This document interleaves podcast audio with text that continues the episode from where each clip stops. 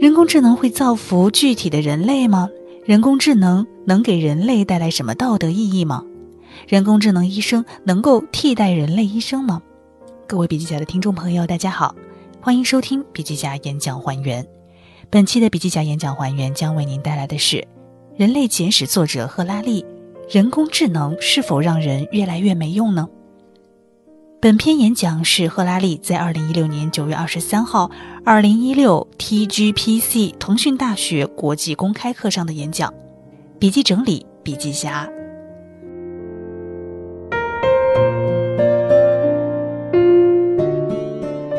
今天我说说人工智能以及人类的未来，或者我们未来的生活会变成什么样子。人工智能 AI 是人类历史上一场非常重要的革命。在生物学上，也是一场非常重要的革命，会影响我们的生命和地球。在过去几十年当中，很多东西并没有实质改变，所有的生物体都是通过自然选择来进化的。但是现在，可能接下来的几代会有一个很大的变化，因为我们有了人工智能，自然选择可能会被取代，因为人工智能的设计已经加进来了。更重要的是，这是我们第一次跳脱出原来更天然的、更小的范围。在接下来的几十年或者一百年当中，我们可能会看到一些非有机生物体的出现，这是一场非常大的改变。对于我们了解的人类或者地球上的其他生物、其他有机体，怎么才能够在地球以外的地方生活呢？首先，我们自身有适应性，而人工智能的兴起和非有机体的产生，将在我们的适应性之外，给我们更多的可能性。在人类历史和生物学上，这是一个重大的革命。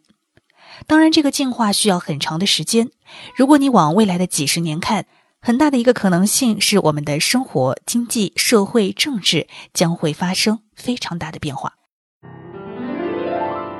那么，我们就又迎来了一个问题：会不会有一天，人工智能在很多方面都比人类更好呢？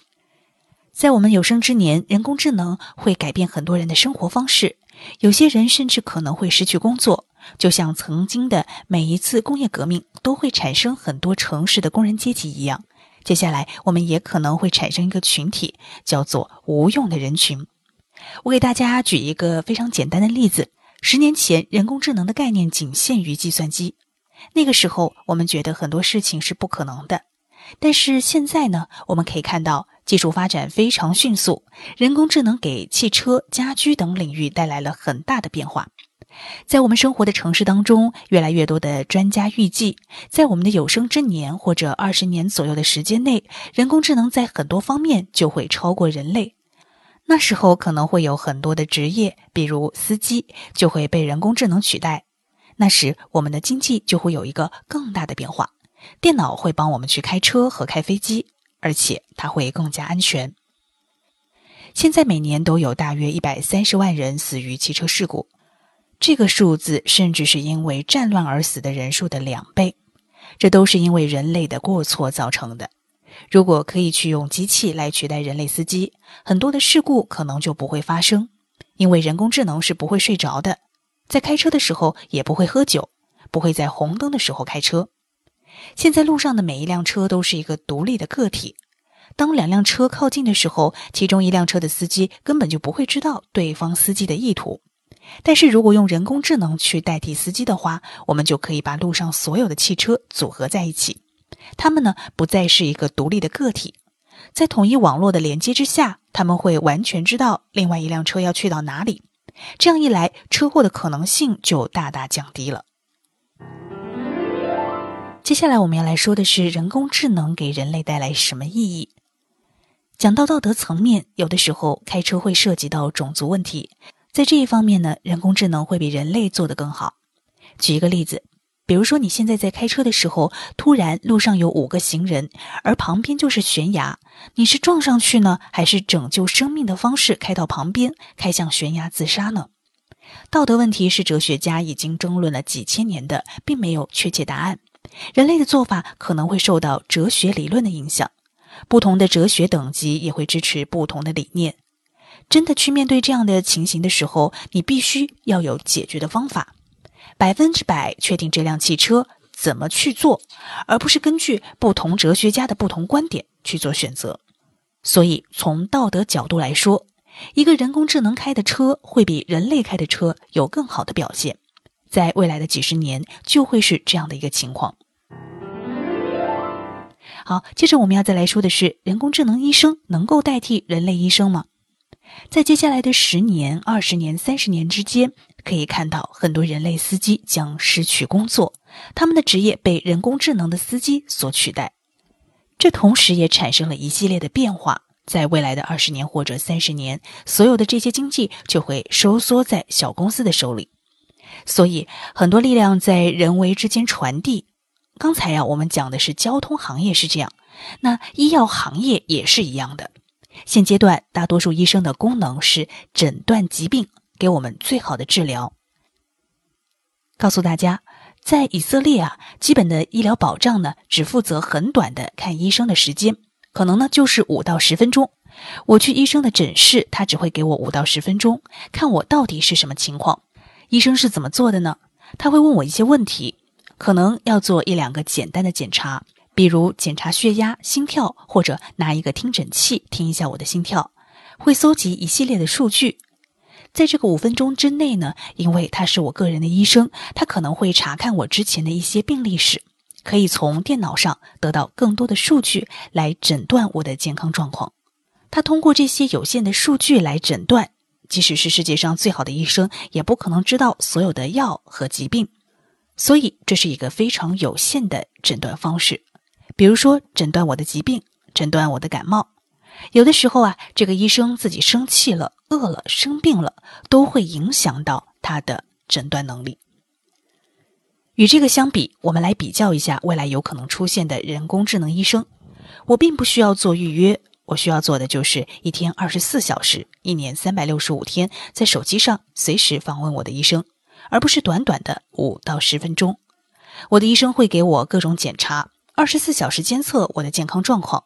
即使我没有不良的感觉之前，他就能够检测出我的疾病。他们所搜集的数据呢，是人类医生没有办法搜集的。他们会有关于疾病大量的数据，所有世界上的医疗手段、疾病数据等等。这个数据库是没有限制的。从这个角度上来说呢，可能出现的 AI 医生也会胜过人类医生。我知道啊，你们可能会想。是否 AI 医生就是以技术专家的身份来为我们进行诊断和治疗的呢？因为一个好的医生还要给予患者情感上的支持，医患之间的关系是一种人类情感间的联系，医生的情感支持和技术能力一样重要。在这方面，我认为人工智能医生不会比人类医生做得差。毕竟啊，人类情感并不是什么超自然的、很神奇的东西。所以，人工智能机器人医生也是可以做到的。人工智能机器人可以持续监控我的身体状况，并诊断出我的情绪变化。我们来看一下，人类医生是怎么知道我的情绪状态的呢？比如说，我害怕和我生气的时候，我会给出两种信号。一个就是我的声音，不仅仅是我说的内容，还有我的语调。我怕的时候，声音会变得不一样。第二，它可以根据视觉上的信号来判断，可以看到我的脸部或者我的姿势会做出一些暗示，这类的暗示呢，就会告诉他我的情绪是什么样的。这些东西啊，今天 AI 也在学习，并且呢，能和人类做的一样好，甚至比人类做得更好。AI 正在发展它的能力，去分析人类的声音形式、人类的表情形式，来分析出人类的。情绪状况，人工智能可以去获得很多信息，这个信息比一般的感官会给出更可靠的数据，因为它有感知器，可以在身体外侧和内侧感知我的情绪状况，会比任何的人类都做得更好。当然，这一切也没那么简单，不能说明天一早所有的医生都会被人工智能取代，我们会遇到一些法律和技术上面的问题。会对人工智能医生产生很多的阻碍，但是我们会去解决这些问题，而且要一次性解决。我们都知道，现在要有一个好医生非常的难，要投入很多的钱和精力才能拿到一个博士学位。而在这十年的时间里，你得到了什么呢？你只有一个博士学位，对吧？如果你要再拿一个其他领域的，你又要再从头再学习。而人工智能的医生就不一样了，我们只要一次性的解决这个问题，去解决现在人工智能方面的所面临的挑战。解决了这些问题之后，我们得到的不是一个医生，而是无限量的一群医生。地球上的每一个人，不管你是有钱还是没有钱，都可以因此获得更好的治疗和关怀。接着，我们要再来谈的是，人工智能是否将让很多人面临被淘汰的危局呢？当然，有些人会觉得有一些可怕，因为可能成百上万的医生就这样没有工作了。但是，同样的原理，在各个行业可能都会有这样的影响，它可能会去取代人类的工作。一个很有名的研究是，预计在二三十年的人类的经济当中，百分之十五的就业机会都会被人工智能取代。当然，也会有新的就业工作和就业岗位产生。这跟我们过去的几次革命是不一样的。人类呢有两种技能，有体力，也有所谓的脑力，就是感知上的技能。在过去的两百年当中，机器人可能在体力上的工作会做得比人类更好，可能也取代了大部分这个领域的工作。所以，人类将会开始去做更多需要脑力的工作了。今天，全美只有百分之二的人从事农业，大部分人其实是在服务业。这些是需要有认知能力的人类参与的。接下来，AI 会怎么样呢？也许这是人类历史上首次机器比人类更好。我不知道我们是否发明出这两者以外的第三种智能。即便有，我相信很多新的工作，我们人类还是会比人工智能做得更好。但问题就是，我们怎么样让我们自己变得更好？去适应这个不断变化的环境呢？历史上大多数的时间，我们的生活主要分成两个部分。第一部分就是学习各种技能和能力，第二部分是在工作，当然也同时是在学习，并且运用之前所学到的知识。但是呢，有些知识技能可能在二十一世纪不一定适用了。现在小朋友学到的东西啊，到了他们四五十岁的时候，可能就没有用了，所以他们得去学习新的东西来提升自己。对于这些青少年来说，他们一直在学习。到了六十岁的时候，好像这一点就比较难了，因为他们已经有了一个先前的自我认知，是他们花了很多的时间和精力去学习的。特别当你五六十岁的时候，如果人工智能替代了你的工作，要重新去找工作是非常难的。接下来我们要来分享的是，意识比智能更重要，不管是人类还是人工智能。我们现在就要去面对这个问题了，这关系到我们现在该让我们的小朋友学什么，以免啊他们现在学了之后，可能到了四十岁之后就没有用了。我觉得可能最好的办法就是在情商方面的一些培养，要让他们知道得一直的进步和学习。但是这个东西怎么去教就很难了，怎么样教出那种适应能力变化、不断充实自己的人，这个很难，但非常重要。我们要教孩子这一点，在二十一世纪，这一点对于我们来说非常重要。接下来，二十一世纪有的技术，比如生物科技、人工智能，它们并不决定了未来。我们的未来是有很多可能性的。但是，如果我们认真考虑，其实不光是从技术层面，还得去思考它社会和政治方面的影响。在这个新技术的背景下。我们想要变成一个什么样的社会呢？最后，我们要来分享的是人工智能到底能做什么？人工智能不仅对我们人类的社会有影响，同时可能会对整个生命的进化也有影响。我们今天可能要把智能和感知分开。在科幻小说、电影、书籍当中，很多人把智能和感知混在了一起。当人工智能发展到一定阶段的时候，人们还是有这种感知能力的，因为这两个东西一定得共存。当我们讲到人类或者哺乳动物的时候，这两个东西是共同发展的。但是对于哺乳动物来说，它们一直是通过感知的能力发展的，它们解决问题的方式主要还是通过它们的感觉和感知的本能。但这不是唯一的可能性方式。比如说树，树很聪明，但没有感知能力。电脑从这个角度来说，它可能比起树更像哺乳动物。计算机没有感知能力，但是可能很快就会培养起这方面的能力。在六十年代，可以看到计算机的智能有很大的变化，但是在感知方面并没有。他们没有感知的能力，没有感觉的能力，也没有情绪。即便是最好的计算机、最好的 AI 技术，也是无法让他们拥有感知能力的。所以，我们所说的感知能力是和智能分开的概念。计算机正在往哺乳动物这个方向发展，往着超智能的方向发展。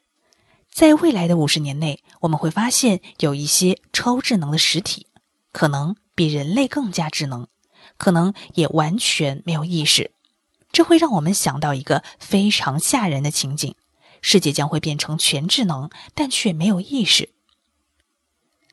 总结来说，我们看一下 AI 未来几十年的发展。我们要知道，人工智能崛起能带来的政治经济意义，还有带来的不同社会政治体系。我们不仅仅要意识到智能，也要意识到意识，要花尽可能多的精力去发展 AI 智能。如果把这两个做对比的话呢，意识其实比智能更重要。